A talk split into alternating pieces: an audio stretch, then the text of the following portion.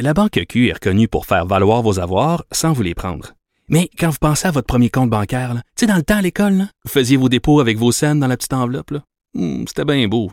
Mais avec le temps, ce vieux compte-là vous a coûté des milliers de dollars en frais, puis vous ne faites pas une scène d'intérêt. Avec la Banque Q, vous obtenez des intérêts élevés et aucun frais sur vos services bancaires courants.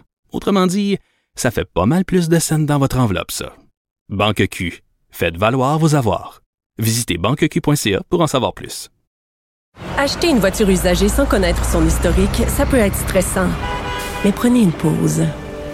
Et procurez-vous un rapport d'historique de véhicule Carfax Canada pour vous éviter du stress inutile. Carfax Canada. Achetez l'esprit tranquille. IGA est fier de présenter l'émission À vos affaires. Pour économiser sur votre panier d'épicerie, surveillez les offres et promotions de la circulaire disponible à IGA.net chaque semaine. IGA, vive la bouffe et les bonnes affaires.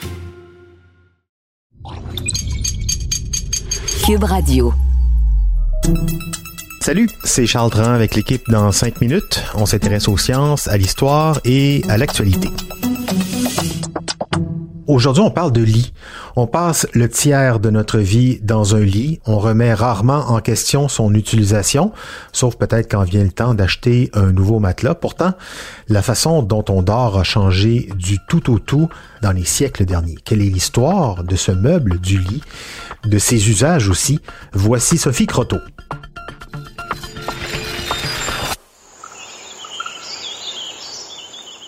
Les premières traces de lit datent de 77 000 ans. On a retrouvé dans des cavernes en Afrique des trous creusés dans le sol qui étaient recouverts d'herbes, qui servaient à la fois pour le confort et pour repousser les insectes comme les fameuses punaises de lit. Mais ce serait il y a environ 5000 ans que le lit comme on le connaît aurait été inventé. C'est en Égypte et à Malte qu'on a en effet découvert des lits similaires à ceux qu'on a aujourd'hui, c'est-à-dire des plateformes en bois surmontées d'un matelas qui étaient faits de poches de paille et d'herbe. Ils ont longtemps été le meuble le plus important des maisonnées, comme sa fabrication et sa taille étaient un reflet du luxe qu'on pouvait se permettre. À partir du 12e siècle, on voit même apparaître des lits décorés à l'extrême avec des enjolivures peintes à la main et des pièces de bois taillées et les fameux lits à baldaquin avec des rideaux qui protègent des coups de vent mais donnent aussi plus d'intimité. Mais la plus grande différence avec aujourd'hui, c'est la façon dont ces lits étaient utilisés.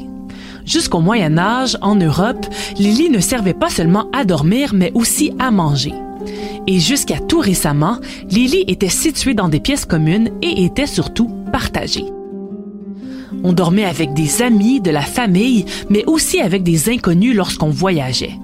Seuls les aristocrates et la royauté dormaient seuls ou avec leurs époux, mais ils n'étaient jamais vraiment seuls, comme des servants veillaient souvent sur eux toute la nuit.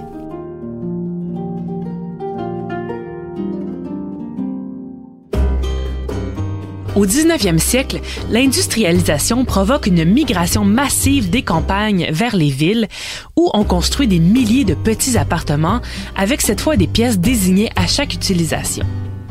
Avec les valeurs plus puritaines de l'époque, la chambre devient du même coup un lieu privé et fermé.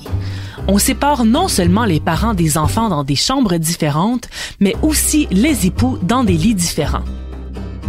On évoque que ce serait pour des raisons de santé, comme la personne du couple avec un sommeil plus léger pourrait tirer de l'énergie à l'autre, ou pire encore, lui transmettre ses microbes.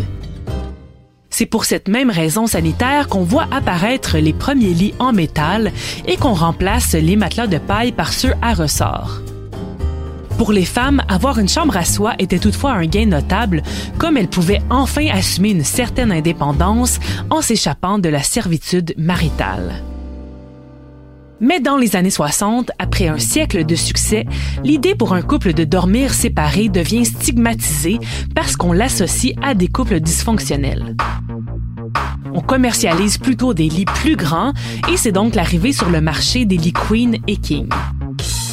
Les matelas sont aussi de plus en plus confortables, notamment avec l'ajout de la mousse, et on invente toutes sortes d'alternatives, comme le matelas gonflable et le lido.